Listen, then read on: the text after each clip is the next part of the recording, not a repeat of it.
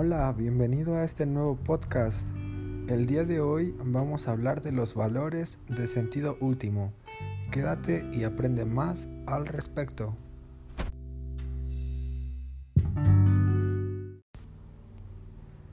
El primero de los valores que me gustaría comentar es el valor de el amor.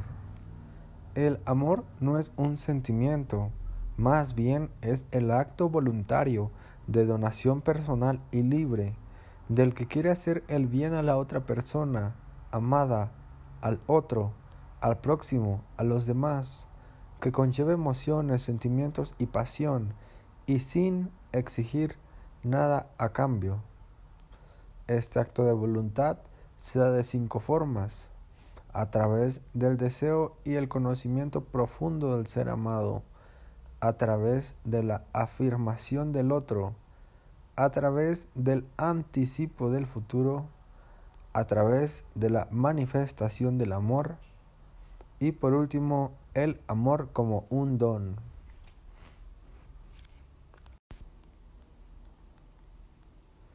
El siguiente de los valores que me gustaría comentar es el valor de la esperanza. Así, la esperanza bíblica del reino de Dios ha sido reemplazada por la esperanza del reino del hombre, por la esperanza de un mundo mejor que sería el verdadero reino de Dios. Estas son las palabras que nos dice Benedicto XVI y con las cuales estoy profundamente de acuerdo.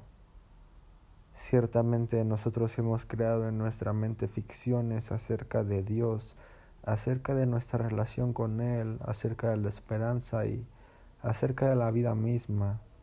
No es más que a través del desengaño propio que uno recupera la verdadera esperanza en la vida en Dios y en uno mismo. Otro de los valores es la fe. La fe no es un sentimiento ni emoción, sino más bien una unión confiada de tu inteligencia y tu voluntad a Dios.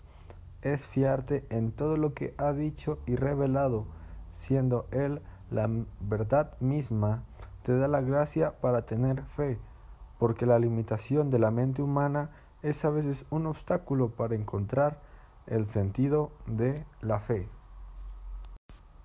Y para finalizar tenemos también el valor de la caridad.